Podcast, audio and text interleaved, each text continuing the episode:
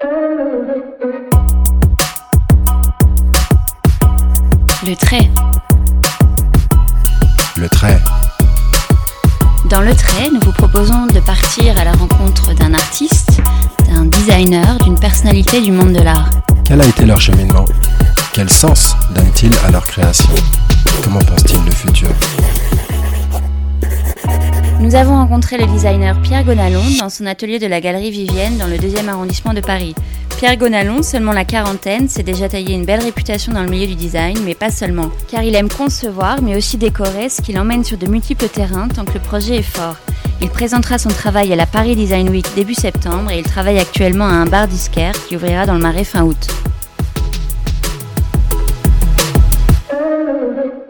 Bonjour euh, Pierre Gonalon, merci euh, de nous recevoir euh, bah, chez toi, dans tes bureaux, derrière la bourse, dans le deuxième arrondissement.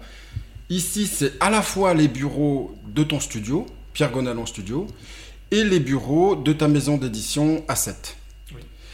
On voudrait démarrer euh, par une question toute simple. Qu'est-ce que tu dis, toi, quand tu te euh, présentes comme ça, succinct Je vais au plus, au plus simple, je me présente comme designer, bien que je fais beaucoup de choses différentes. voilà, je pense que c'est une manière de aujourd'hui de se présenter simplement quand on fait du mobilier et de, la, décoration. Ça me paraît. Euh, tu dis d'ailleurs que tu aimes ce mot de designer. C'est quelque chose que tu revendiques. Oui, j'aime ce mot parce que euh, ça permet de le différencier de, bon, d'autres activités comme décorateur ou, ou euh, je ne sais pas, artiste. Ça, voilà, on, sait qu'on travaille dans l'univers des arts appliqués et c'est vraiment ce que j'aime. C'est cette dimension art appliqué, rapport avec euh, les métiers et avec euh, évidemment une dimension artistique, mais je ne me revendique pas artiste. Mhm. parce que dans le mot design, tu mets à la fois euh, la question des arts déco, tu mets la fonctionnalité. Oui, Comment tu, tu, envisages ton métier C'est vrai que voilà, le, le alors c'est pas un mot français, mais peu importe. Ça permet au moins voilà d'orienter un petit peu l'activité vers quelque chose où on sait qu'il va y avoir des contraintes, on sait qu'il va y avoir un cahier des charges, on sait bien qu'effectivement on fait aussi des objets plus libres et plus, plus créa, enfin, voilà, des, créations personnelles, mais, mais euh, ça permet d'avoir ce rapport avec euh, les métiers de la fabrication qui sont, euh, qui sont complètement, enfin, chose qui me passionne et qui, qui, de comprendre les techniques, de comprendre comment les, transformer en quelque chose de contemporain et, de beau. Euh, donc, euh, donc voilà, le mot designer euh, qui vient un peu du 19e siècle, un peu l'industrialisation un peu à l'anglaise. mais bon, je trouve que ça permet de voilà, d'être court et clair, que des fois aussi je vais peut-être sur le terrain un peu plus artistique, voire peut-être même de la sculpture à l'avenir, mais voilà, je trouve que... Tu peux nous expliquer comment tu en es arrivé à, à, ce métier de designer? On sait que tu es né à Lyon, mais que tu as des origines italiennes qui comptent beaucoup aujourd'hui dans ton travail? Euh, bah, ça s'est arrivé assez naturellement, parce que je crois que j'ai toujours voulu euh, travailler dans l'univers de la maison, euh, voilà, de l'art de vivre, si on veut, si on veut être un peu plus global, mais, mais l'univers de la maison, qu'à partir de voilà, une dizaine d'années, je commençais déjà à savoir ce que je voulais faire. C'était un peu mettre en place un peu les envies, les lectures, les intérêts. C'est vrai que c'est quelque chose qui m'a toujours passionné, l'architecture. et peut-être que j'ai commencé aussi par l'approche plus euh, historique, avec des visites, euh, des, lieux comme ça, euh, du patrimoine en France ou à l'étranger. Et, c'est ce qui m'a attiré plus que bien là, à 10 ans, c'est difficile de s'intéresser à la création contemporaine, sauf qu'on baigne dedans, ce qui n'était pas mon cas. Voilà. C'était des années à Lyon, ça? C'était des années, oui, dans la campagne lyonnaise. Tu viens de quel univers Tes parents étaient un peu dans le, dans le milieu, pas du tout? Pas du tout, vraiment, au contraire, plus, on va dire, comment on peut rappeler ça, plus euh, commercial. C'est peut-être pour ça qu'aujourd'hui je mixe euh, une approche facilement commerciale. moi, j'ai jamais vraiment eu peur de, de proposer en direct euh, les objets et d'avoir une. De parler d'un prix. pas du tout. Même d'ailleurs très tôt, puisque j'ai mm. créé ma société d'édition à 23-24 ans. Donc ça remonte à quelques années. J'ai proposé mes objets en direct parce que j'avais envie d'être en, en, au moins, plus, enfin oui, euh, plus en direct qu'un designer qui est édité, mm. mais de, comprendre un petit peu euh, les attentes des clients, parce que je pense que c'est aussi pour ça qu'on travaille, c'est pas que pour euh, la photo ou les images, c'est aussi pour que ça puisse rentrer chez les gens.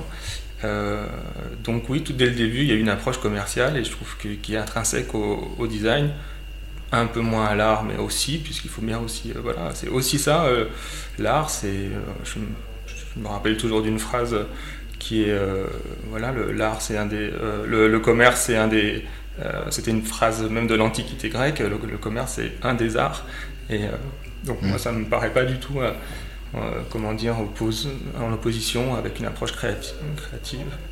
Et comment tu en es venu à penser à l'école Camondo à Paris et de venir à Paris pour, pour, faire cette école? Hmm, bah, Ce qui m'a intéressé dans le, à l'école Camondo à l'époque, bon, c'était cette double approche euh, design, création de produits et architecture intérieure, qui est un cursus en 5 ans et qui permet d'avoir ce regard sur l'espace et sur l'objet qui est emmené jusqu'au diplôme. Donc je trouvais que c'était c'est la double formation qui aujourd'hui je ne je pense qu'elle existe toujours et que c'était peut-être assez euh, unique à l'époque.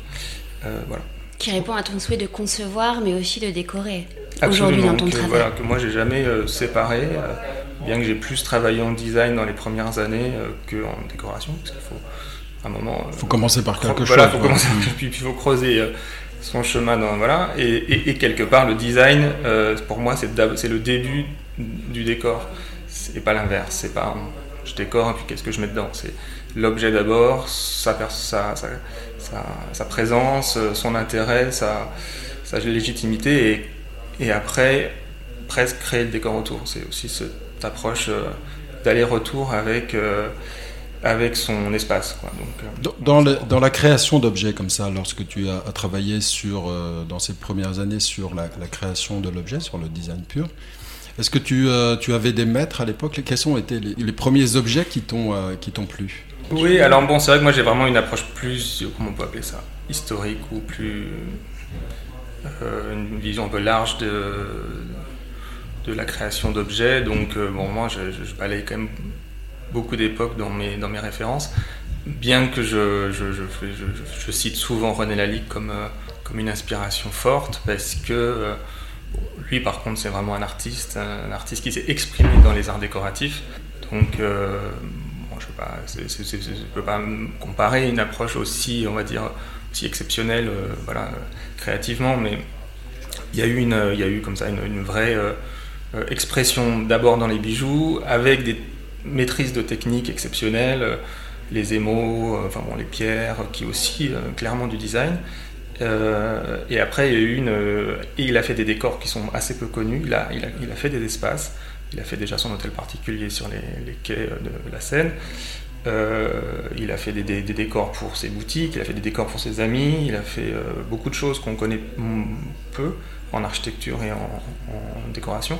Et après, il a eu toute son approche industrielle, industrielle avec le, verre moulé avec des développements vraiment des, brevets. Bon. Donc il a aussi cette approche très design, très création de produits, mais avec une approche artistique exceptionnelle puisque c'était son, son génie. Et donc voilà, donc je trouve que ça, ça fait partie des, un peu des références françaises qui sont pour moi incontournables, mais après il y a plein d'autres voilà, je parle presque de... Mais là aussi, enfin, une personnalité très, euh, très plurielle, c'est-à-dire à la fois un, petit, un côté ingénieur, le, le, le René Lalique qui dépose des brevets, donc qui, qui, qui, qui, part d'une matière et qui la, qui la transforme, qui la, fait, qui la met à sa main pour arriver à faire euh, les créations qu'il a en tête.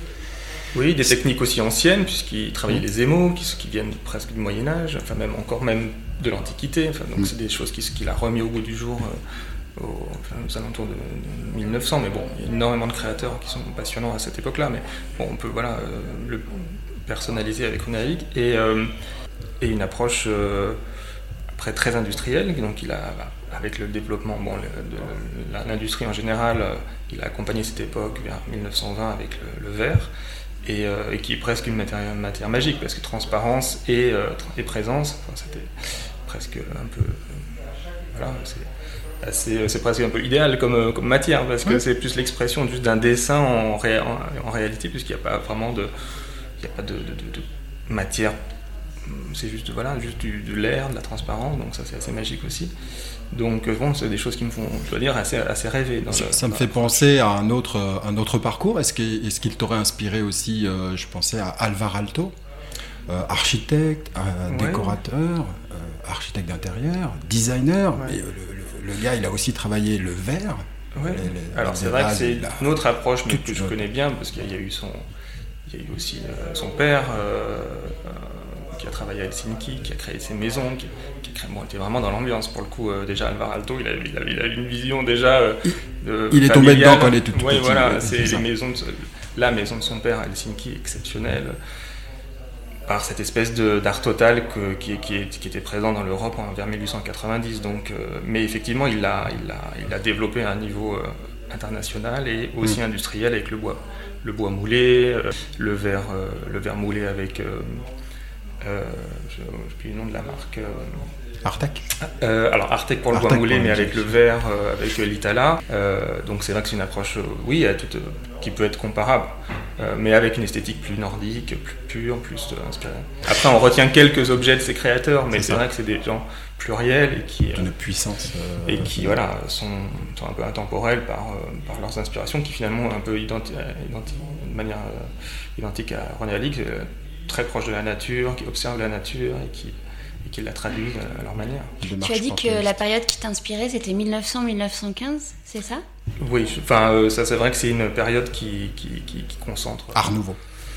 Oui, art nouveau en France, mais tous les arts euh, nouveaux, entre guillemets, euh, en Europe, le, Liberty italien que j'adore, le Jugendstil, le Wiener Werkstatt, le Liberty, le Art and Craft, le De Stil, qui est un peu plus, qui est plus le, Jugendstil, qui est plus l'art nouveau, De Stil, qui devient l'art déco à l'allemande et euh, l'art Bon, je vais pas faire raconter l'histoire, mais c'est tous ces espèces de mouvements passionnants de l'Europe, en Europe qui sont, euh, et pas que l'art nouveau à la française, qui est aussi euh, le plus raffiné, le plus euh, le plus un petit peu, je dirais pas délirant parce qu'il y a eu des, des, en Espagne, en Italie, mais le plus, oui, le plus représentatif. Et puis la France a su le vendre. Et, mm. c'est vrai qu'il y a aussi un raffinement dans les, dans les, dans les, dans les réalisations qui sont, qui sont exceptionnelles. Donc. Mais euh, tous, les, tous les mouvements, voilà, on va dire euh, pré-modernes, pré-1920, avant-guerre, euh, c'est vraiment là où s'installe la modernité qu'on connaît encore aujourd'hui. Quand on lit des choses sur toi, il y a plusieurs choses qui ressortent. C'est l'impact visuel. Apparemment, tu souhaites vraiment euh, qu'il y ait cette espèce de, de, découverte tout de suite quand on voit tes objets. Et puis le rapport à la matière le béton, le marbre, le bois Alors c'est vrai que c'est euh, voilà, c'est deux approches, mais qui sont qui font un peu partie de la, pas du tout de recette, mais qui font un peu partie, comment dire, de la manière dont je travaille.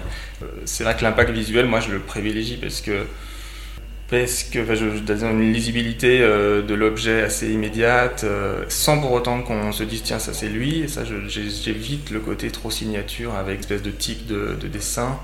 Euh, en disant ah ok je repère quel tel détail ça doit être lui. C'est difficile de regarder quand on regarde ton catalogue de produits de, de, trouver d'ailleurs quelque chose qui, qui, conduit tout ça. On voit bien que c'est très différent. J'essaye de pas être euh, le designer euh, qu'on reconnaît au premier coup d'œil parce que je, c'est quelque chose que j'aime pas à titre personnel, à titre personnel de, voilà d'être meublé avec des choses qui font référence à telle ou telle personne. Je préfère que le le spectateur euh, d'abord se l'approprie, euh, s'y intéresse, oui ou non, enfin, et si, si, ça lui plaît, de creuser un peu s'il a envie d'aller jusqu'au créateur, parce que bon, ça c'est plus notre métier d'être de, entre nous et de savoir qui fait quoi, mais finalement le, client derrière, euh, sauf, on va dire, sauf des snobismes de, de, signature, mais bon, ça, je trouve que c'est encore... Voire de collectionneur, parce qu'il y a peut-être aussi un aspect... non, alors ça c'est autre chose, mais... Investissement non, non, mais on peut être dans l'investissement euh, sans pour autant être dans la caricature euh, d'une signature. Parce que si on, regarde dans l'art, plus que dans le design, euh, il y a beaucoup de signatures artistiques qu'on ne reconnaît pas au premier coup d'œil et qui valent des dizaines de millions d'euros. c'est aussi une approche, voilà, ça dépend à qui on a envie de s'adresser. quoi. Mais, mais c'est vrai que l'impact visuel, je l'aime un peu à la manière baroque, à la manière où c'est incroyable, qu'est-ce qui se passe devant nous. Et euh, après, bon, voilà, ça se, bon, ça se, ça se clarifie c'est petit. Euh, mais j'aime bien l'idée du, du coup d'un peu de. Voilà, l'éclair qui se passe. Enfin, le choc avec l'objet. Le choc, ouais, ce que j'aime. Le choc, le wow effect. Oui, alors j'essaye aussi que l'objet dure un peu dans le temps. Après, ça dépend quel objet. J'essaye aussi, de, faire ce mix entre euh, cette espèce d'approche un peu spectaculaire. Alors, pas sur tous les objets, mais pour certains voilà, euh, c'est un peu étonnant, déroutant. Euh, je, trouve que c'est intéressant d'intégrer une pièce qui soit un peu plus, voilà, un peu plus entre guillemets baroque. Euh, bon, baroque, c'est vraiment dans Qu'est-ce que tu entends par baroque bon pour toi terme? Justement, bah, c'est l'approche émotionnelle que, qui, finalement est un petit peu le, la définition du baroque dans l'architecture ou dans l'art à l'époque, à l'époque, on va dire post-Renaissance, c'est cette approche plus émotionnelle que trop rationnelle, où on était dans le classicisme, la, la, théorie de l'architecture, et il y a eu cette approche plus, plus effectivement, bon, qui était aussi liée à la religion, hein, qui était quand même une approche où on essayait de voilà de l'impact visuel permettait de, aussi de, passer un message à l'époque. Bon, en retenant le bon le bon côté de cette, ce, courant euh, il y a cette il y a cette approche émotionnelle en disant euh, bon bah, voilà c'est il y a eu une sorte d'expression artistique assez euh, éclatante, assez flamboyante, flamboyante et je voilà et je trouve que ça c'est des choses qui d'apporter du plaisir au quotidien et voilà. Est-ce que dans ton travail il y a aussi cette volonté de, de passer un message oui, il y a toujours euh, tout le monde. Enfin, à partir du moment où il y a création, je pense qu'il y a quand même volonté de passer un message plus ou moins clair, plus ou moins euh, orienté. Euh.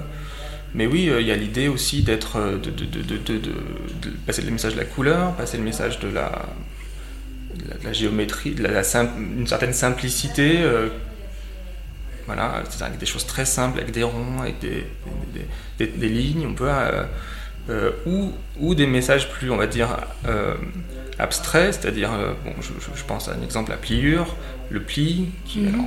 en philosophie, on peut le développer pendant des jours et des jours, l'idée de la pliure, du, et, le trompe-l'œil, toutes ces, des choses qui sont des grands, comment, des grands concepts, mais que j'essaye de simplifier au maximum, et, et juste, voilà, ce petit décalage peut suffire à créer une émotion ou une surprise, et j'aime bien ça. La pliure jusqu'à euh, l'origami, des choses comme ça qui euh, t'inspirent ou pas?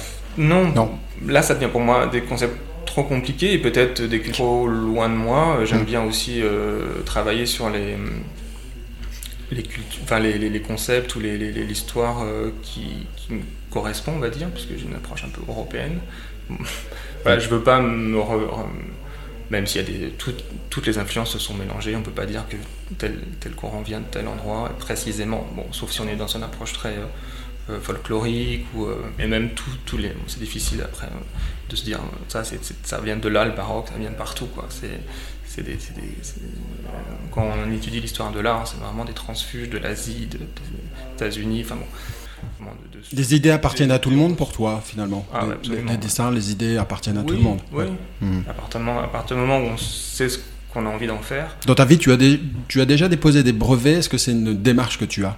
Du coup, je pourrais, mais je ne l'ai pas fait. Tu l'as pas fait, ouais. Je, Mais ça pourrait. Bon, je peux pas dire que ça soit euh, ma démarche. Bon, je sais pas, une Tant pis si on te copie. Ah bah tant pis si on me copie. Voilà.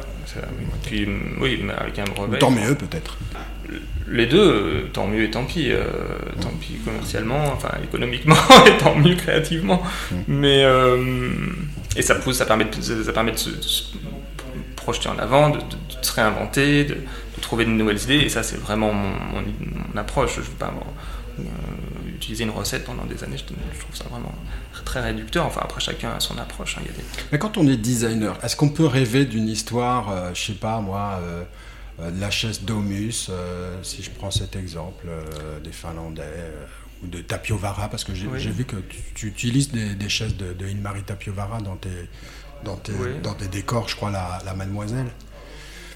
Je l'ai vu dans, un, dans une de tes. oui, oui, non, bah alors. cette chaise avec un dossier en. en ah oui, oui, oui. chaise ah non, non, mais j'ai aucun problème à intégrer d'autres créateurs dans, mes. Qui avec une chaise ou deux, puis après, bon, parce que Tapiovara, lui, il a cherché la chaise idéale toute sa vie. Mais du coup, il en a vendu beaucoup et euh, il a créé comme ça des hits. Euh, d'objets dans le design. Est-ce que euh, pour un designer, c'est un, c'est un Graal, ça, chercher l'objet qui va avoir un succès d'édition C'est difficile de présager d'un succès dès le départ. Bien sûr, on a envie que, de, de, créer un objet qui, qui, qui, plaît, qui parle, qui correspond à une époque qui, euh, qui, amène du euh, beau, qui, qui, a, qui, a, été une réponse à un moment donné à une, voilà, une question, euh, enfin une réponse en tout cas une proposition, et bien sûr, et en même temps ça fait travailler. Moi c'est plus le côté, je fais travailler des, ateliers avec lesquels je collabore, et ça me fait plaisir que ça tourne. Et, Il y a côté industrie encore derrière, on crée, on crée une ligne de produit. mais je crois que j'ai vraiment je pas de, de, de, vision comme ça très arrêtée du design, ça, ça peut être du super luxe, euh, hyper limité pour les collectionneurs, mhm. mais ça peut aussi être de l'industrie et que, je, et je trouve que l'un nourrit l'autre. Et, et, ça, je trouve que c'est un peu l'approche du designer plus que du, va dire, du artiste.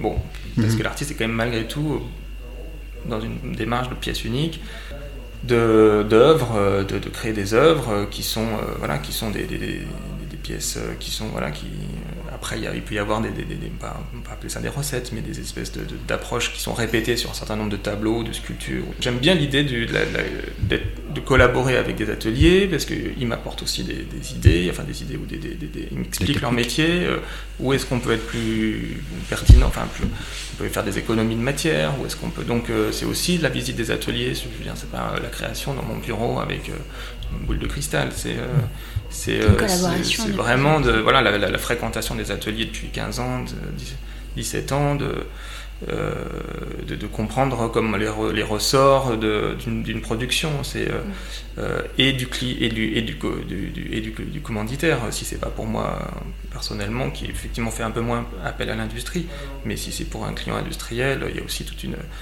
son cahier des charges, euh, vers quoi il a envie d'aller, ce qui lui manque dans son, offre, et, euh, son, outil de production, si c'est en propre, ça c'est aussi encore autre chose. Si c'est des sous-traitants, on peut apporter des, nouvelles idées. Enfin, c'est quand même un éventail de, contraintes, et de, enfin, quand je dis contraintes, c'est positif, hein, au contraire, apporter des, ben, des, propositions, des, nouveaux, des, nouvelles approches et euh, des nouvelles couleurs, des, nouveaux des nouvelles matières, des nouvelles formes, mais des fois on déplace pas grand chose, hein. on déplace le curseur de, de, de, cran et ça peut aussi euh, changer les choses. Euh, voilà. Mais, après, c'est vrai que pour, pour en revenir à créer un modèle qui soit un best, qui soit un hit, bon, c'est beaucoup de voilà, ça se fait pas non plus comme ça. Euh, ça c'est beaucoup de travail, et donc ça, prend, ça, prend, du temps de développer des, modèles. Il faut aussi le client qui a envie de ça. Bon, moi, ça, m'est arrivé de le faire même pour moi sur des luminaires il y a quelques années. À, ma, à mon petit niveau, j'étais content d'en faire partir euh, vraiment des milliers et des milliers. Enfin, je veux dire, c'était pour moi un vrai, vrai plaisir. Enfin, un vrai, on va appeler ça une sorte de succès. Euh, d'avoir convaincu 10 000 personnes, 15 000 personnes d'acheter la même lampe. Quoi. Mmh.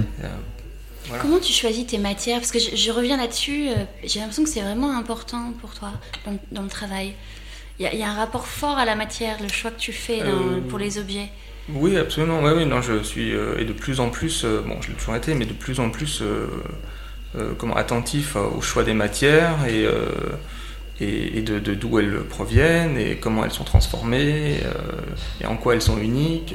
pourquoi tel bois euh, qui pourrait sembler être là le même que l'objet d'à côté euh, est plus intéressant, euh, et comment il est sourcé, comment il est transformé, comment il est oui, transformé, comment... alors c'est vrai que je me concentre aussi sur la... je, m'intéresse beaucoup à la pierre et au marbre, qui bon, sont encore plus, on va dire, remarquables parce qu'ils sont colorés, et donc et les, couleurs proviennent d'un tel territoire. et de manière euh, unique, c'est-à-dire que tel rouge on le trouve que dans cette montagne, et tel vert on le trouve que là, et, le jaune, et, donc on a des sols en France euh, très colorés, je parle de la France parce que on a, travaillé, on a, avant, on va dire avant la Première Guerre mondiale, on avait euh, cette espèce d'approche très polychrome des intérieurs et des, on va dire un peu des, des, palais d'État ou des, châteaux si on remonte encore plus loin, mais on avait une approche très colorée des, intérieurs et on exploitait le, sol français pour en faire presque une sorte de, de, propagande, si on peut dire, enfin positive. Euh, et euh, tout ça a été oublié avec, on va dire, la, euh, la modernité monochrome, bon, qui quand même revient depuis quand même un certain nombre d'années, enfin depuis quelques années, et, et avec la réouverture de certaines carrières, mais voilà, mais je parle de la France, mais on a, il y a des sols colorés dans toute l'Europe et dans, dans Et donc ça c'est passionnant de, retracer un petit peu euh, et de proposer euh, un meuble avec telle couleur qui provient de telle carrière. Enfin, je trouve que mhm. là, bon, là on est peut-être dans une approche plus galerie, plus, attentive aux, choses. Et là c'est là où je commence à, trouver de l'intérêt à créer des pièces uniques ou des pièces euh, voilà, plus, plus collection parce que mhm. parce qu'il y, y, a vraiment un vrai travail de un vrai travail de, ressources de la matière. Et la couleur apporte tout son intérêt à l'objet, je ne ferai pas le même objet dans une autre couleur. Et l'approche de durabilité, elle existe aussi chez toi? Tu t'interroges sur ces thématiques-là qui sont très actuelles? Oui, ils sont assez actuelles. Bah, bon, j'ai durabilité, c'est vrai que ça, ça, ça, s'explique aussi par la, le volume produit, le, quand on commence à produire des dizaines de milliers de pièces ou des centaines de milliers de pièces, on commence à se poser la question des transports, euh, de, l'exploitation des, ressources naturelles, des forêts. Bon, moi, à mon niveau, euh, ça reste quand même quelques pièces quand on parle de galeries, ça parle quelques dizaines, centaines, milliers de pièces quand on parle de choses plus en série. Euh, j'ai pas des problématiques comme Ikea ou comme euh, vous là où il y a des vraies problématiques. Je veux dire, je pense, voilà, évidemment, et, quelque part, je l'ai toujours fait cette espèce de durabilité. Euh, je l'ai toujours, j'ai toujours fabriqué en France dès le début, sans forcément le communiquer, mais mais j'ai toujours, voilà, j'ai toujours, je suis toujours allé chercher des ateliers qui pouvaient y répondre aussi bien que des Italiens ou des de l'Est. C'est naturel pour toi. voilà, donc je pense que la durabilité, elle est, je presque, elle est presque intrinsèque au métier du designer. Mais bon, quand on est employé chez Ikea, euh, quelle est la marge de manœuvre quoi? Donc en ce qui me concerne, j'ai toujours pu quand même euh, essayer d'être assez respectueux de, ce que je faisais. Tu, nous disais que tu fais ça depuis 15-17 ans. Euh, tu n'as pas posé la question de, ton âge, tu, tu as quel âge? Ah, J'ai 42 ans. 42 ans. Et donc, à, peine avant 25 ans, donc 23 ans, tu disais, tu, as créé ta maison d'édition A7. Mm-hmm. le nom nous a, interpellé. nous a interpellé. A7, pourquoi ce nom? À, l'époque, à l'époque, euh, surtout voilà, c'est vraiment sorti, enfin, à peine sorti d'école, si on peut dire. Oui. Euh, bon, j'avais envie d'aller, déjà envie d'être en, direct, euh, d'avoir cette espèce de parcours de la, de la création, de la production et de la, de la, proposition, voilà, directe, que ce soit aux architectes ou aux clients. Donc direct, euh, direct, vraiment direct. Du coup, sans revendeur, donc. Bah, euh, quand dire bon, euh, oui, avec revendeur, mais on pouvait aussi les acheter directement chez, chez nous. D'accord. Non, mais je m'interrogeais sur la marge, le prix, du coup, tu faisais. Ah oui, oui bah, on a toujours appliqué dès le début une marge qui intégrait la marge des revendeurs. Qui intégrait la marge des revendeurs. Mais bon, donc c'est comme pour toute marque. Si tu, oui, l'achètes, tu veux la distribuer. Euh, c'est direct, mais ça peut être vendu euh, par des galeristes ou, euh, par des boutiques, ou à des, des architectes pour des chantiers. Donc ça, c'est toujours été le process classique de, des marges. De tout, voilà. Donc, mais j'avais envie de ça. J'avais envie de ne pas passer par le bon vouloir des éditeurs. Mm. si ça plaît, si ça plaît pas, deux ans de développement, trois ans, bon, et puis au final ça se fait pas. donc ça m'a jamais vraiment intéressé et mm. ça commence un tout petit peu à m'intéresser maintenant. Mais, euh, mais je comptais, voilà, après, alors après c'est des développements plus longs, hein, euh, mais plus durables pour le coup. C'est-à-dire qu'on fait ce qu'on veut et si ça marche, tant mieux. Et c'est pas, euh, voilà, on n'est pas à la merci des éditeurs. Mais alors, revenons sur le nom A7. Alors A7, alors, A7 en fait, Bon, j'avais un modèle d'édition, euh, un modèle de, de, de, oui, de, production que je, qui me fascinait depuis euh, quand je l'ai découvert quand j'étais étudiant, qui était la marque Gavina. Gavina, qui est donc euh, l'éditeur Dino Gavina. Dino Gavina, l'éditeur historique italienne des années, bah, dès, les années 50 jusque dans les années, 80. Sa marque Dino Gavina, il l'a il arrêté en 68, je crois qu'elle a été rachetée par Knoll. Alors, on en parlait d'ailleurs pour les auditeurs dans le podcast dédié au vintage, mhm. à partir du, fauteuil Vassili de, Marcel Breuer. Mais Gavina, il a eu euh, plusieurs vies. Hein. il a plusieurs vies, oui. Il a, créé Floss. Quand il a décidé, quand il a, dans les années 68, quand il a considéré qu'il avait fait ce qu'il avait à faire dans l'industrie et que ça n'intéressait plus, il a vendu une partie des modèles, pas tous, à Knoll, qui ont été sur, enfin, surmédiatisés et qui ont fait des oui, mais c'est Gavina qui avait mis toute la lumière sur beaucoup, beaucoup de modèles, parce que euh, la chaise, par exemple, Vassili... Euh, il est allé, il est allé euh, il, il, a pris son avion pour aller à New York. quand il a retrouvé les... Les dessins Oui, les dessins, et quand il a vu les, prototypes de, de, Breuer dans les années 30, il est allé le voir à New York quand il était déjà déconnecté de l'Europe et qu'il était sur l'architecture internationale. il a dit, je voudrais, il parlait pas anglais, je voudrais produire cette chaise. Donc euh, il lui a donné l'accord et il a fait ça pour... Euh, bon, il a, il a, découvert les Castiglioni dans les années 50, il a découvert... Euh, enfin, le, Aquile... il a, inventé, il a vraiment découvert un certain nombre de, de, choses qui sont des icônes aujourd'hui. il, a, il, a, créé Flows. Quand il a fait ce qu'il avait à faire dans l'industrie, il a créé d'autres entreprises qui ont été plus dans une approche déjà à l'époque art design, hmm. en demandant à des artistes de dessiner des, des, des, pièces, dont hmm. Mata, Man Ray, il a fait une lampe avec Man Ray, enfin bon, hmm. c'est vraiment hyper précurseur et, et, vraiment impressionnant. Et après, quand il avait fait ce qu'il avait à faire dans les années 70-80 avec les artistes. Il a créé euh, euh, une marque qui s'appelle Paradis, qui s'appelait, qui est aujourd'hui à nouveau euh, en vie avec, laquelle je travaille, qui s'appelle Paradis, qui s'appelait Paradiso Terrestre et qui je suis designer pour cette marque et Paradiso Terrestre quand Gavina l'a créé et faisait du mobilier, voulait créer du mobilier urbain mm, sublime, demander à des architectes et des, des artistes, des designers pour, euh, pour euh, révolutionner orner euh, les villes. Quoi. Et donc ça c'était commencé à devenir vraiment utopique, mais il a eu une production et qui existe, qui existe et qui a, qui a, qui a été produite et qui orne les quelques villes italiennes. Mais vraiment, bon. Et aujourd'hui renaît depuis 3-4 ans avec, avec un nouveau propriétaire dans lequel je travaille et je suis effectivement directeur artistique et euh, je dessine euh, des quelques des, modèles de, des, modèles de, canapés parce que euh, sous le nom Paradis Zéro Terrestre c'est toute l'histoire Gavina qu'il essaye de réinventer de reproposer aujourd'hui.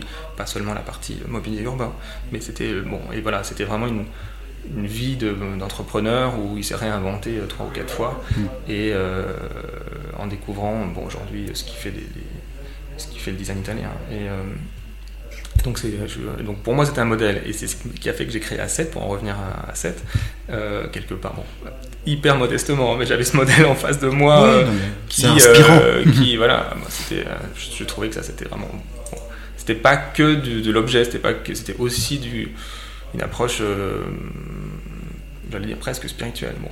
On n'est pas que sur de la production mais on est sur une sorte de, de, de, de voilà d'énergie un peu où on a envie d'apporter plus que mode. Et A7, parce que bah, la 7 dans l'histoire, euh, bon, euh, une approche religieuse, mais euh, spirituelle, on va dire, ça dépend des religions, c'est quelqu'un qui n'a pas besoin de choses pour matériel pour, pour, pour, vivre. Ou qui s'en prive. Ou qui s'en prive, il y a aussi une idée de privation, mais qui est intéressante. Et euh, l'idée de privation, mais justement la privation devient, euh, ne, doit, devenir une, naturelle, ne doit pas devenir euh, une contrainte. Et donc c'était intéressant de finalement de prendre le contre-pied. Pour moi, c'était une sorte de clin d'œil à la société d'un peu, on va dire, de consommation, même si c'est au début, au début à 7, c'était ma toute première gamme, c'était du mobilier en béton léger, qui était aussi une innovation à l'époque. C'était du béton fibré, c'est ça? C'était du, oui, du béton, fibré, mais à l'intérieur c'était creux. Il y avait une, enfin, ça l'est toujours. Euh, c'était euh, autour de, c'était moulé autour d'une amande en mousse qui était euh, supprimée ensuite. Et donc c'était un, une sorte de béton avec des résines, mm. mais qui était aussi assez déjà. Ce qui évite de mettre de l'armature dedans, hein, c'est ah la fonte. C'était bon, du ciment avec des mélanges, qui était une recette d'un, voilà, une sorte de, d'invention de quelqu'un qui l'avait mis au point à l'époque et euh, avec, que j'ai rencontré. Un Français C'était un Français qui depuis a revendu sa société et qui aujourd'hui est devenu euh, une marque qui produit euh, des panneaux muraux. donc ça existe encore, mais à l'époque, c'était il y a 15 ans, c'était un peu nouveau de sortir du mobilier en béton. Mais on pouvait le colorer déjà à l'époque Oui, on pouvait le colorer. Avec des poudres je l'ai sorti en blanc, un peu chocolat, et donc ça s'est vendu pour le coup, c'était ma première gamme. Ça s'est vendu auprès des architectes, c'était distribué dans des, dans des showrooms à Paris. Euh, bon, c'était assez radical, donc c'était, on va dire, euh, oui, c'était une moellon, euh, voilà, un peu redessiné. On le voit encore sur ton site? On le voit encore sur le site A7. C'est encore produit. et c'est. Ça s'appelle? La gamme?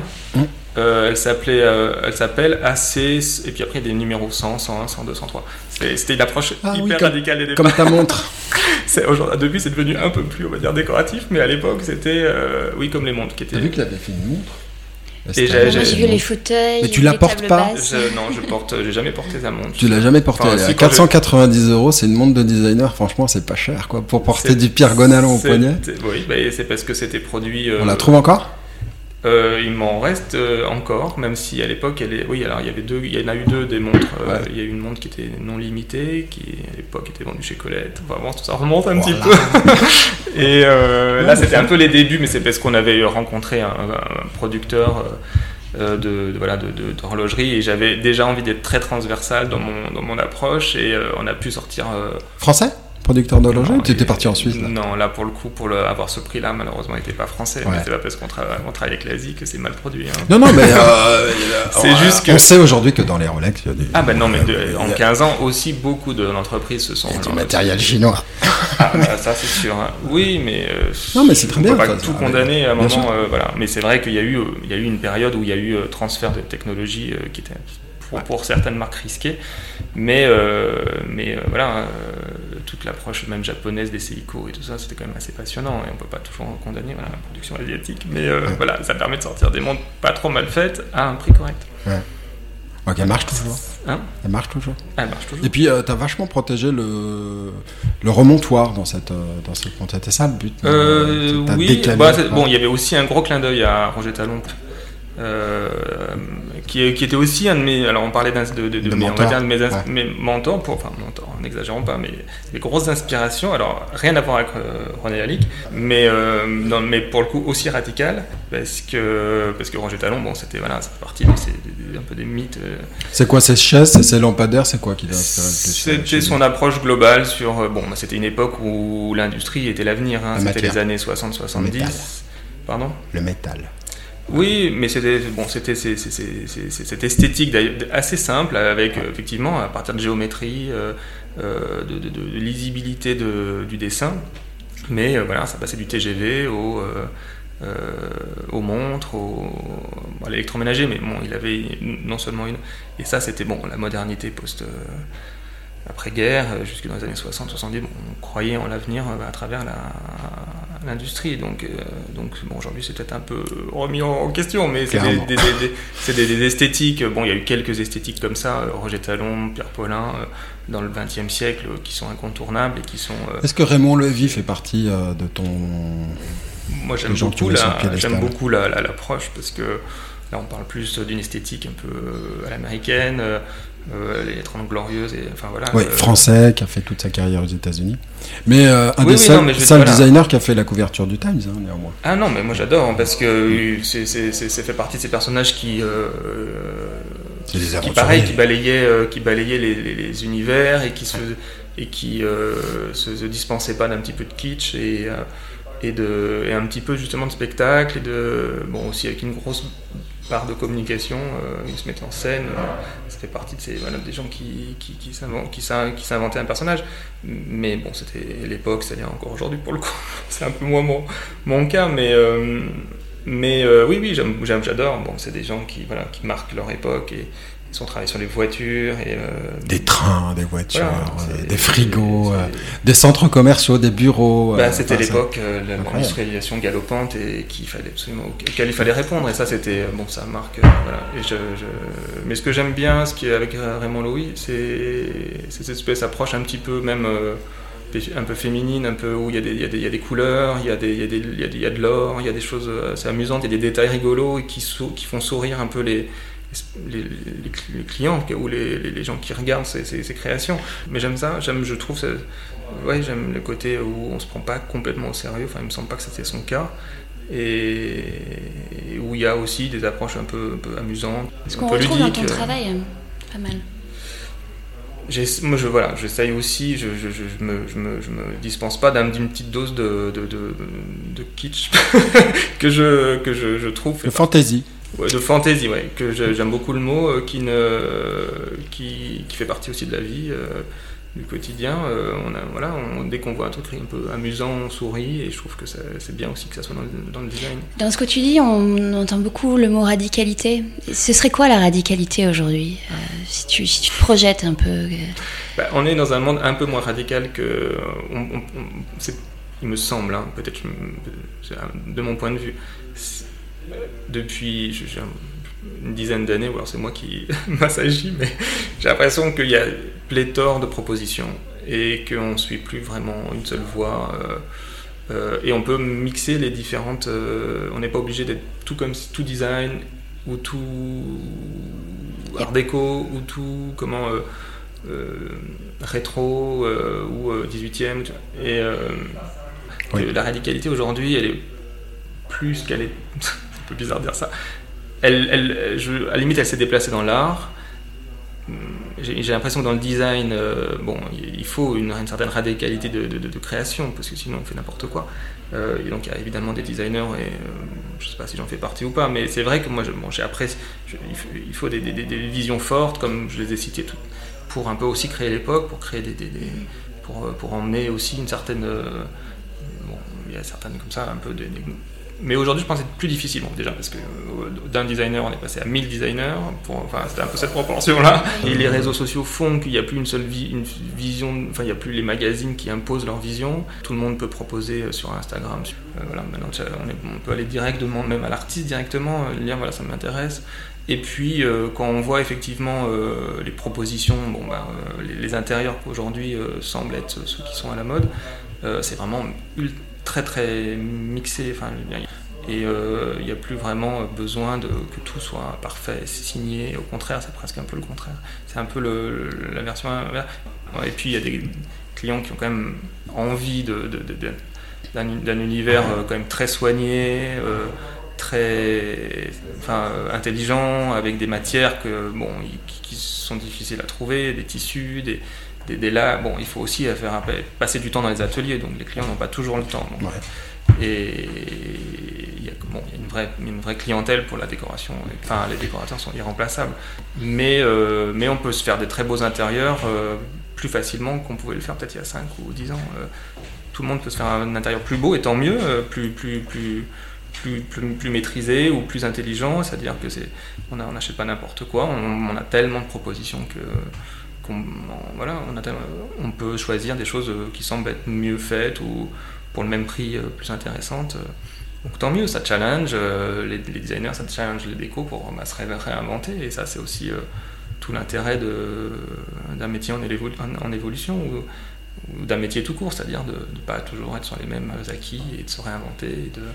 Presque tous les six mois, il faut, enfin, même mm. là, ça me paraît encore un peu long, quoi. Il faudrait pas, c'est presque, je dirais pas que c'est le rythme de la mode, parce que bon, là, avec le, mm. Covid, le rythme a été complètement cassé quelque part. Bon, il fallait, aussi qu'à un moment ça se calme, mais euh, je pense que voilà, les intérieurs, la décoration, le, la création d'objets, de, mobilier. Euh, un avenir exceptionnel, enfin vraiment euh, un peu au début, parce que c'est quand même un métier qui est pas si mûr, enfin on a 50 ans, presque entre guillemets, 50, 60 ans de, de, de maturité, enfin d'évolution, de, et là peut-être on arrive dans une période un peu de maturité où euh, bon, bah, il y a pléthore, mais ça va se poser, ça va, les choses vont se positionner. Et il y a des, il y a des, il y a des, y a des, enfin, il y a des, des, portes qui s'ouvrent pour, pour tout le monde, même des gens qui ont qui n'avaient pas forcément les moyens de très beaux intérieurs euh, il y a quelques années, c'est peut-être plus le cas aujourd'hui, mais il faut prendre son temps. Enfin, je veux dire, même si c'est accessible en trois clics, il euh, faut quand même. Euh, Qu'est-ce qui fait un bon designer pour toi? Hmm. Qu'est-ce qui fait un bon designer? Bon, moi, je, c'est un peu prétentieux, je sais pas comment, mais une sorte de, de, de, de culture de, son métier, quoi. Euh, l'histoire, l'histoire du design. Moi, c'est ma façon de, travailler, donc je peux pas dire le contraire. Euh, je pense qu'il faut savoir ce qui a été fait, et, beau, et très bien le savoir, hein, c'est pas juste un peu, quoi. Et à toutes les époques, parce qu'il y a des choses passionnantes qui sont faites il y a peut-être euh, un millénaire, qui sont peut-être à retrouver, réactualiser, réactualiser ça, comprendre ce qui s'est fait et qu'on n'invente rien vraiment. Et, mais, mais, mais, tout l'intérêt du designer, c'est de savoir reproposer peut-être des, des choses qui ont existé, mais de le reproposer aujourd'hui avec, euh, avec euh, voilà, peut-être des décalages, des, des, des, voilà, une, petite réinvention esthétique, et peut-être ça peut aussi à nouveau fonctionner. C'est euh, une esthétique, c'est aussi intrinsèque à l'objet. Puis technique, j'imagine aussi, par rapport au voilà, une technique, une technique qui, qui, qui, qui, est belle à voir. Mais bon, c'est difficile, je veux dire, parler de radicalité et la radicalité qui est un peu remise en cause aujourd'hui, parce que le high-tech des années 80, c'était on monte la, technique, mais bon, c'était aussi très esthétique comme approche, euh, donc tout peut, avec 10, 15, 20 ans de recul, euh, tout devient du style. le style high-tech, le style design des années 2000, le design, c'est presque un style, bon, j'exagère un peu, mais le style Stark, euh, enfin le style plastique, euh, mm. Magie, c'est, est-ce qu'on enfin, est qu'on a envie encore de choses en plastique? Mm. chez soi donc ça devient un style. Alors ça peut donner un look vintage, bon, un peu tôt pour que ça soit du vintage, mais, mais voilà, on commence à réinventer euh, aujourd'hui autre chose qu'il y, a il y a 10 ans qu'on considérait comme la, le design, c'est ça. Mais non, c'est jamais qu'un style en transition avec l'après, avant autre chose. Est-ce que le, la matière, Estelle parlait tout à l'heure de, la matière, toi tu, tu, rentres en contact avec la matière dont tu nous expliquais avec, euh, avec des ateliers, avec euh, les gens qui, euh, qui la vivent au quotidien. Est-ce que tu réfléchis à euh, un, un, nouveau matériau? Est-ce qu'il il y a une quête d'un nouveau matériau aujourd'hui? Alors, bon, moi, peut-être que j'ai. alors, j'ai pas cette, euh, cette, cette, cette comment, cette approche en tête. Je suis peut-être pas le designer euh, dans ce qu'on est plus euh, théorique. quoi. C'est quelqu'un qui se balade un peu plus sur sur euh, ce qu'il découvre, le hasard, euh, l'histoire, euh, les rencontres, les envies. je suis pas dans une sorte de process théorique où le design c'est l'innovation, c'est voilà, c'est le, c'est l'approche sociale, l'approche politique, bon, tout ça, qui quelque part en fait partie aussi, parce que je, je le disais tout à l'heure, je, suis durable, je fais de la durabilité depuis le début parce que je, le tout c'est d'arriver à en vivre aussi. C'est mm. aussi d'arriver à trouver un équilibre dans sa vie. C'est pas dans, ni de gagner des millions, ni de, de, crever à la fin. Quoi. Mm. Quels sont les objets dont tu es le plus, le plus fier? Dont je suis le plus fier mm. ou...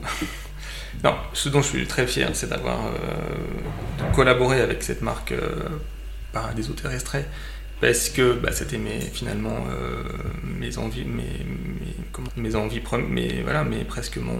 C'est lié à quelque chose qui a bah, C'est-à-dire que voilà, cette espèce de, de, de, ah, comment expliquer euh, cette. Euh, Cet héritage quelque passion pour, enfin ou cette cette filiation.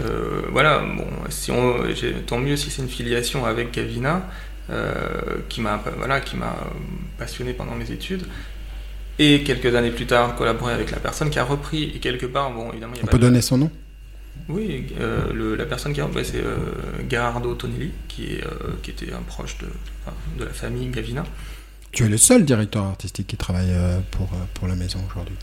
Je suis le seul, tu es le seul ouais voilà donc c'est voilà. une belle seul position designer vivant qui dessine pour lui à côté de réédition Man Ray de de Kazui Takahama qui est passionnant enfin qui c'est aussi un modèle de designer. Tiens, par si on veut, on va parler d'un modèle de designer, c'est Kazuki Takahama, qui est un japonais euh, installé en, Italie dans les années 50, à l'invitation de Dino Gavina, et qui a travaillé, alors il a eu une activité d'architecte euh, en Italie, euh, mais il a quasiment exclusivement travaillé pour Dino Gavina en design. Euh, et puis pour quelques autres marques, mais quasiment exclusivement, et on lui décide. Et donc il s'est installé, il a fondé sa famille à Bologne, et euh, ça c'est vraiment un modèle du genre. Et, euh, là on est dans les, on est dans l'anonymat, enfin du designer qui est peu connu, et on est dans les modèles qui ont marqué leur époque, qui, ont, qui ont marqué leur époque, mais qui ont inventé des, qui ont inventé des, comment dire, des, modèles. Le, si on a du mobilier laqué, enfin si on a eu du mobilier laqué de manière industrielle euh, après sur le marché en Europe et euh, après que Ikea ait repris tout ça et c'est aussi grâce à des aventures comme Gavina et Takahama ils ont inventé le mobilier laqué de manière industrielle avec les, à l'époque les peintures existantes ils ont transféré la laque japonaise en Europe et si on a une table laquée noire ou un buffet laqué noir, c'était grâce à eux. Enfin, aujourd'hui ça paraît normal, mais c'est eux qui ont inventé ça. Et ça pour plein de modèles, plein de choses. C'est des canapés composables qui est devenu normal, mais dans les années 60, c'était pas normal. Et c'est eux qui ont inventé ça, parce que c'était les canapés japonais. Donc c'est des mix de cultures, c'est des rencontres, c'est des envies, c'est vraiment une vision plus large que juste on fait des meubles. Quoi. Donc cette gamme-là, tu es vraiment fier de, de ce travail? Bah, Je suis fier de voilà d'arriver à comment d'avoir euh, d'arriver à passer à communiquer avec euh, cette marque et, euh, et d'être de dessiner et de, de, de, de un peu d'être aux commandes on va dire du, du, style et de et de je lui ai dessiné son showroom à Bologne qui est hérité de, qui hérité de toute l'aventure Gavina donc voilà je peux dire que je suis fier de ça après je suis fier de mes pièces en, marbre Qui, la, table basse, c'est particulièrement réussi. C'est la table Siena, c'est ça? Alors la table Siena, oui. Alors ça, c'était, c'est toujours, c'est proposer, c'était, on va dire, à l'époque A7, quand je euh, enfin, qui est toujours en modèle chez A7, qui est ce que j'appelle, parce que donc j'ai cette, cette, collection qui s'appelle A7 que j'ai créée au début, qui sont du luminaire, du petit mobilier d'appoint, qui est non limité, enfin voilà, et, euh, une gamme qui, est sous mon nom, une proposition, un catalogue, des modèles qui, qui sont euh, plus limités, qui sont plus une approche de galerie, plus de collection, et qui sont et euh, voilà, qui sont euh, plus exceptionnels dans leur exécution, avec des matériaux plus rares, donc plus chers. Donc, il y a ces deux, propositions. Et le canapé que Benoît est en train de montrer, le, qui canapé euh, sans primo. Sans primo, lui, il, est, il rejoint quelle, quelle maison d'édition? Alors, ça, c'est quelque chose qui est proposé l'année dernière et qui est, qui est sous mon nom, parce que c'est une approche. Et, une approche plus, on va dire, plus fantaisie, puisqu'on en parlait tout à l'heure, sur mes, les pièces sous mon nom qui est une esthétique un peu plus assumée, euh, plus, plus, pointue. Euh, et donc le canapé, je l'ai proposé l'année dernière à partir de, cette idée de, paysage, de, colline, qui, comme une sorte d'horizon, et San Primo étant euh, le, nom du mont le plus haut au-dessus du lac de Côme.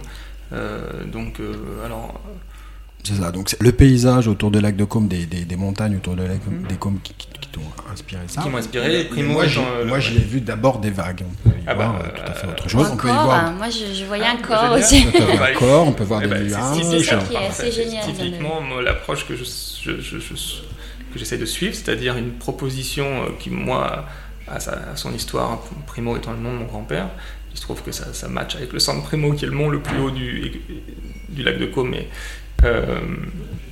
et donc il y avait cette envie d'horizon de, de, paysage, et euh, voilà. Mais euh, c'est aussi une, proposition à, sa propre interprétation, sans être dans la signature caricature où, on répète un petit peu son, son, son, trait, bon, que moi j'essaye de voilà, d'éviter. Bon. Tu as, tu as, trouvé aujourd'hui soit un éditeur, soit enfin, des fabricants pour ça un peu Alors, il y a eu des éditeurs qui s'y sont intéressés, mais pour l'instant, je souhaite le garder dans ma propre production et je le produis moi-même. Donc pour, pour, euh, pour les personnes juste qui écoutent, donc on peut voir le canapé San Primo sur ton site. Et on le mettra sur Insta. C'est un canapé qui euh, donc a trois dossiers euh, qui forment mhm. des vagues ou, des, ou des collines comme ça, l'un derrière l'autre tu crées en fait plusieurs profondeurs d'assises en reculant le dossier.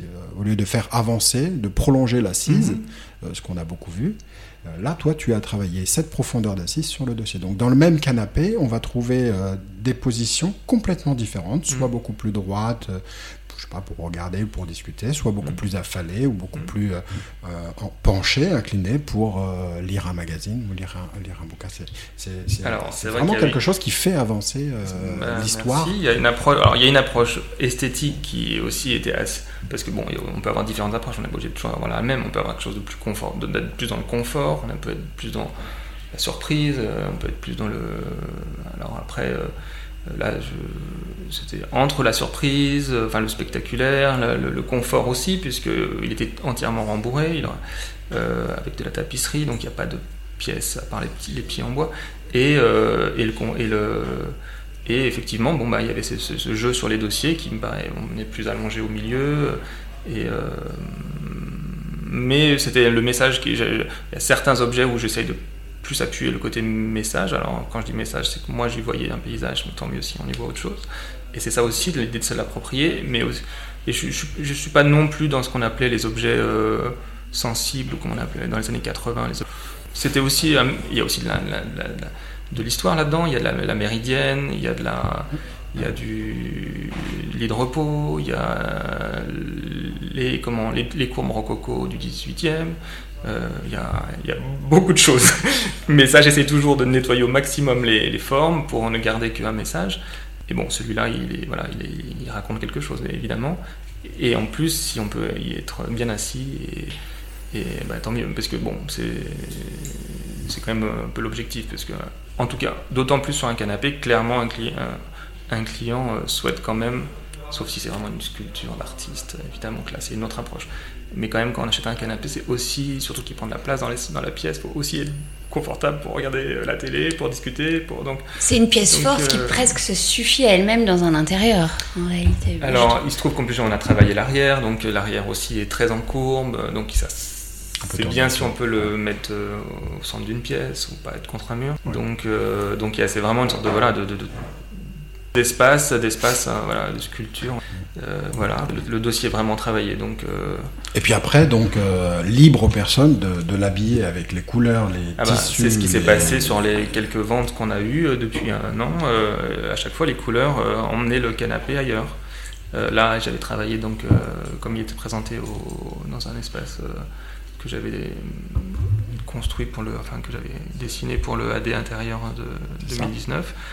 Je l'avais travaillé le, dans, l'esprit d'un jardin d'hiver du 19e, d'autant plus le côté méridienne, lit de repos. Donc il était dans les verts, avec un accoudoir avec des tissus un peu anciens. Euh, mais euh, il a été commandé en, rose, en rose pâle, donc on était plus dans la chair. Euh, et après, les gens ne me disent pas forcément ce qu'ils disent, ouais, mais moi, on reçoit les, on reçoit les tissus et, et donc on, il, il, part, il part dans une autre aventure. Donc, les gens te, te, disent, voilà, moi, je voudrais plutôt, avec ce canapé-là, faire euh, aborder telle, telle ambiance, telle émotion, et c'est toi qui proposes à ce moment-là. Alors, pour certains, on a proposé parce que le client euh, était en direct. Pour certains, c'est l'architecte C'est l'architecte, qui a son propre décor et qui trouvait que ça fonctionnait et que, donc il, propose, il choisit les tissus. Et, il y, a, il y, a, aussi des produits euh, de toi qu'on trouve sur le site euh, The Invisible Collection. Donc c'est l'adresse euh, des, des, des, ultra riches hein, pour des oui. boutiques. Bon, je crois qu'ils essayent d'avoir une sorte de gamme assez large, mais oui, ouais, c'est boutique virtuelle. Ouais. C'est t'es en bonne compagnie là en tant que designer. Bah, je, je fais partie hein. de l'aventure depuis le tout début puisque euh, ils étaient venus me voir vraiment quand à la création du site. C'est eux qui sont venus te voir, il Mhm. n'y a pas de, de, démarchage de ta part. De... Donc ils t'avaient repéré, hein, comme quoi, Ouais, bon, une... on peut être humble, mais voilà, bon, tu es visible. tu es visible. Bon, bah, je ne sais plus comment ça s'est fait, mais en tout cas, je sais qu'ils sont venus me chercher. Euh, comme pour d'ailleurs euh, la plateforme Colcause, qui est plus collectible design, Ouais. voilà. Mhm. Mais donc là, c'est d'autres objets que je propose, c'est pas les mêmes que sur Invisible, pour Ouais. pas mélanger non plus tous les tous les comment euh, les propositions. Et donc c'est vrai qu'il y a ces deux approches plus voilà plus euh, des choses plus en série qui sont un peu plus sous le nom assez, des choses plus limitées qui sont sous mon nom. Et euh, oui, euh, Invisible aussi. c'est vrai que donc là, ce qui fonctionne sur Invisible, c'est une gamme de luminaires que j'ai créée en, avec du, verre de Murano, que j'ai lancé l'année dernière aussi. Et, je collabore avec un atelier sur, sur l'île de Murano, hein, c'est pas juste Murano dans la province de Venise, mais c'est sur l'île de Murano. Euh, donc c'est vraiment un atelier euh, hyper traditionnel avec des techniques ancestrales que qu'on a donc en collaboration aussi avec des gens qui m'ont euh, Stories qui, qui travaillent avec cet atelier et qui a su euh, réinventer des techniques et on n'arrive pas comme ça avec 2000 ans d'histoire du verre et savoir ce qu'on là pour le coup on parlait tout à l'heure d'inventer un matériau. Alors il on peut pas appeler ça inventer un matériau, mais c'était une robe, quand même, il y avait l'envie, un peu le designer qui parle, qui a l'envie de proposer une nouvelle approche euh, du verre, une nouvelle texture. Donc, euh, quand même, je sentais qu'il y avait quelque chose à faire là, et que ça apportait justement euh, quelque chose de nouveau sur le marché, tout en faisant référence à tout, le verre de Murano, les miroirs, les, les, vases de couleurs, souvenir, souvenir, ou pas souvenir, parce que malheureusement, Murano a souffert de ça aussi, mais il y a toute l'aventure sublime des lustres, euh, des palais, et j'avais envie d'un petit, un petit peu de ça dans ces globes que je fais faire à Murano et qui, qui fonctionnent bien sur Invisible. Ouais. Qui sont des globes avec un, qui sont un peu euh, une empreinte. Il y a, oui, il y a alors ils sont hein, déformés, mais ça, ils sont déformés. Après moulage. Après moulage. Mmh, ouais. Parce que, ouais. Tu seras aussi à la Paris Design Week, c'est ça? Oui. Tu présentes. Alors, euh, Paris Design Week, c'est vrai que je, je suis invité euh, par le musée des Archives nationales qui est dans le hôtel de Soubise, dans le Marais, euh, pour euh, investir deux salons du rez-de-chaussée qui sont les, appartements, les appartements du prince de Soubise du XVIIIe siècle, qui sont magnifiques, des boiseries sublimes, euh, chambre et salon.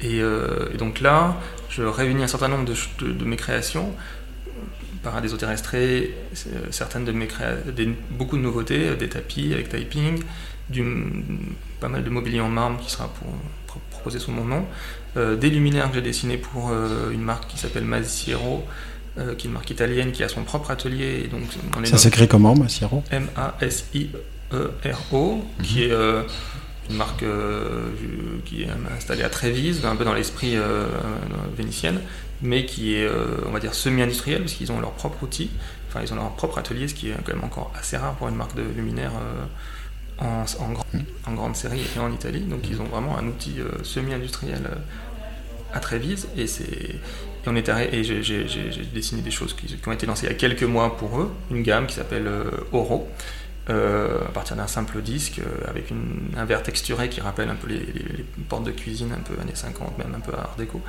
qu'on voit souvent dans les appartements parisiens ou même. Et voilà, ce, verre qui diffracte la lumière, qui est assez amusant à jouer, avec lequel jouer et, intégré dans une, dans une lampe, ça l'a jamais été. Et donc, euh, ça sera également présenté euh, à l'hôtel de Soubise. Donc, ça va mixer euh, des choses plus industrielles. Voilà, la lampe aujourd'hui, elle est à 300, 400 euros. donc, c'est correct pour une vraie création. Et ils ont fait énormément d'efforts. C'est une lampe à poser ou Il y a toute une la gamme. Alors, là, pour le coup, c'est c'est complet. C'est 9, modèles. Et, mais là, ils seront à poser parce qu'on ne peut rien fixer dans l'hôtel. Donc il y aura Maziro, des choses plus galerie, il y aura un paradis terrestre pour deux, salons en, canapé. Voilà. Donc ça, ça va être euh, vraiment une belle installation parce qu'on bénéficie du décor exceptionnel. Donc ça va mettre. Et donc dans l'idée d'un salon un peu, un, peu, un peu idéal, évidemment que personne ne peut s'offrir, mais en tout cas pas en plein Paris. Mais, euh, mais voilà, c'est un peu l'idée de rêver aussi. C'est sublime les euh, créations clairement sublimer la création, c'est aussi dialoguer avec les... Parce que bon, comme je vous le disais, c'est vrai que ça m'inspire énormément. Toujours dilué dans mes dessins, mais il y a quand même toute cette espèce d'histoire des arts décoratifs. Et là, de se reconfronter à un décor euh, rococo, euh, qui était 1730, je crois, euh, c'est même un vrai exercice pour moi intéressant. Ah, et on va aussi lancer à cette occasion une collaboration avec Longwy, la, manufacture des émaux de Longwy, qui est aussi euh, historique, très 19e siècle dans l'approche, enfin pour moi, avec cet émail euh, craquelé. Et donc j'ai dessiné des vases qui sont en cours de fabrication et euh, qui seront présentés euh, voilà, en septembre. De façon euh, coquille d'œuf, c'est ça, avec des finitions Oui, voilà, coquille d'œuf. c'est un peu craque. Voilà. la vitrification craquelle et ça, c'est la signature Louis. C'est plusieurs couches. ah oui, oui, non. Et puis donc, bon, c'est souvent qu'on applique un décor sur des formes, parce que mettre en route une nouvelle forme à Longwy, c'est quand même du travail, c'est du moulage, c'est un, mode, un modèle. Et donc là, c'est vraiment le cas. Mais là, le, on va dire le twist, c'est d'avoir euh, su, euh, enfin, si me permet, d'avoir euh, d'être arrivé à, ce que le décor, parce que bon oui c'est très décor, c'est très, on applique les cernets noirs comme ça sur soit une sphère, soit, et donc le décor devient l'objet.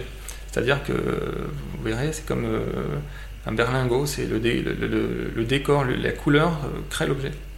Voilà. Et tu parlais aussi d'un projet de café euh, Oui, alors c'est vrai qu'on a beaucoup de choses en même temps. On a, euh, je dessine un bar disquaire pour un producteur de musique. Euh, entre autres du rap français, qui est assez génial. Qui est qui le producteur? Le la, label de production s'appelle Rupture. D'accord. et qui voulait un endroit assez convivial, en même temps vente de disques, qui est tout ça, voilà, Vendre des disques au sens propre. Ah, au sens propre. On a les bacs et on, et on cherche le disque qu'on veut. Comme avant. Comme avant. Et avec des platines pour écouter de manière très facile, très simple, comme ça. Et euh, en même temps, on peut boire un café, donc ça sera pas. Donc il y a quelques tables. Et, euh, et en même temps, ça sera son lieu de de, rendez-vous et de, rencontre des artistes et de set euh, un peu de. D'enregistrement aussi euh, Non, c'est un studio d'enregistrement. Et ça sera dans le Marais, dans le Haut Marais, rue du Verbois, et ouvert euh, fin août. Pour, voilà. Déjà fin août. Déjà fin août, donc pour la Design Week, ça sera ouvert. Et, et Les couleurs que tu as choisies Et là, on fait un look assez amusant, enfin, que je on m'a laissé carte blanche, donc je me suis régalé. Quand tu en parles, on te sent euh, habité par le projet. Oui, parce que c'est amusant, parce qu'il y a, y a cette... une carte blanche, c'est génial. Ah oui, non, c'était chouette. Je veux dire que... Parce que bon, quand même, euh, autant en design, on fait un peu ce qu'on veut si on fait ses propres objets, l'architecture, il y a quand même toujours un client derrière. Quoi. Oui, parce que ça rejoint ce que tu nous disais, conceptualisation, décoration, là tu t'éclates complètement sur Voilà, donc après il y a encore plein de beaux projets en archi qui arrivent et un nouveau carte blanche, et là je dois être pour 2021, donc ça c'est un... Bon, bah, j'arrive à convaincre un peu sur cette, sur cette histoire de, de laisser faire parce que l'architecture... Euh, bah, c'est pas un c'est pas un objet, il y a quand même plus d'enjeux euh, à tous les niveaux, euh, et donc il faut trouver des clients qui ont envie de, de, de, de s'amuser. Si on veut faire des choses intéressantes, bon, sans, tout en étant dans la fonction, dans le commerce, mais et donc là, on s'est un peu inspiré du drugstore Saint-Germain de Saint-Germain-des-Prés. Alors c'était l'app à Saint-Germain-des-Prés, c'était le, côté les États-Unis, voilà, un peu le côté un peu Raymond Loewy quand même malgré tout, euh, mais quand même avec ce look un peu très Saint-Germain-des-Prés, avec euh, des velours roses, des franges. C'était euh, Slavic qui avait décoré ça. C'est un décorateur qui a fait toutes les brasseries dans les années 70 qui malheureusement sont toutes détruites parce qu'on trouve ça trop. Enfin voilà, il était assez kitsch dans le genre, mais c'est quand même assez amusant parce que bon, c'est des lignes légères. Et il y a des photos de, du drugstore qui ça fait, ça fait un look qu'aujourd'hui on a envie de retrouver. Ça sera ouvert pour début septembre. Et on aura, voilà, enfin je peux en parler longuement, mais on aura un plafond assez étonnant, tout en verre noir, qui euh, en fait, ça, comment dire, ça a emmené le, décor vers, vers, quelque chose de plus fort. On a découvert un stock de carreaux en verre noir pressé d'époque Art déco, années 30. Euh, on l'a découvert en Lituanie. Et c'était ça s'appelait la, la marmorite à l'époque. C'était quelque chose qui était produit et qu'on retrouve encore sur quelques façades de magasins euh, à Paris. Et ça n'existe plus, c'était des carreaux comme carrelage, mais en verre, noir pressé, et, avec plein d'effets de, de, de, scintillement, de, parce qu'il y a des pointes de diamant euh, en creux. Et euh, on va recouvrir tout le. Et c'est assez amusant comme matière qui se trouve nulle part et on va pouvoir utiliser. Et 2021. Et 2021. alors 2021, c'est vrai que en architecture, ça va être amusant parce qu'on a un programme à Strasbourg, qui mixe euh, beaucoup de choses, une pâtisserie, une galerie d'art, des bureaux, des appartements euh, décorés. Les, appartements seront un fonctionnement hôtel, ça ne sera pas loué euh, à plein temps, ça sera location temporaire. Voilà, appart-hôtel avec service. C'est pas tout à fait de l'hôtellerie quand même, mais pas encore en tout cas, bien qu'il y ait eu des, des, projets en route sur l'hôtellerie, mais ça c'est pour plus tard. Combien de chambres? 5. 5 C'est pas grand. Hein. Enfin, il y a 5 appartements. 5 appartements, ouais. Et, euh, et voilà, et un restaurant aussi. 5 euh, appartements, 5 ambiances. 5 décors. Oui, oui. Alors, c'est pas, euh, c'est pas par thème. Hein, on essaye quand même d'avoir un look qui se, qui Mais quand même, il y a l'envie de, s'intégrer dans un bâtiment historique, de s'intégrer dans, dans, dans, dans, un, voilà, dans, un, dans un très. Un espace existant. Très, existant, très marqué historiquement, mais, euh, mais quand même avec des libertés. Euh, des libertés. Voilà, il y a un restaurant qui va pour la fin de 2021. Euh, donc ça, c'est un peu... pour l'instant, ça reste confidentiel, mais ça, c'est... Mm, Dernière question sur euh, un binôme. Tu n'as jamais pensé faire un binôme avec un architecte? Parce que je t'entends, euh, tu es très design, tu es très déco. Et, finalement, avoir le projet depuis, le, depuis la construction dès le départ, est-ce que c'est des rencontres qui ne sont pas faites ou c'est quelque chose que tu veux Avec un architecte, alors moi je suis assez pour construire des choses à l'avenir. Il mmh. suffit de faire signer les. Enfin, il suffit étudier les plans par un architecte, comme euh, plein de designers l'ont fait euh, dans le passé. Mais il faut, un cabinet qui joue sur l'association des deux compétences, vraiment architecte pur et architecte d'intérieur, bon, euh, non, moi je pas... Toi, tu veux rester tout seul. Ah. Et à ce moment-là, si tu as besoin d'un architecte, tu vas mhm. le trouver. C'est ça Oui, d'accord. Ouais, on a une tradition, c'est de demander à nos interviewés de s'inspirer du nom du podcast Le Trait pour dessiner quelque chose, écrire quelque chose sur une page blanche. Mhm. Donc je te donne la page blanche avec le temps que tu souhaites. D'accord. Et peut-être un crayon aussi. Bah oui, je veux bien, mais genre je suis pour le coup je devrais. C'est un peu sur le vif, mais tu peux prendre pas le, temps. dire. Non, ah oui, je, devrais pas le dire, mais je suis pas très bon dessinateur. Ah. bien que. Bah t'écris alors. Tu conceptualises, c'est très bien aussi. je te remercie euh, beaucoup pour ce, ce temps. Merci beaucoup parce que c'est pas évident d'avoir autant de temps. Merci beaucoup Pierre.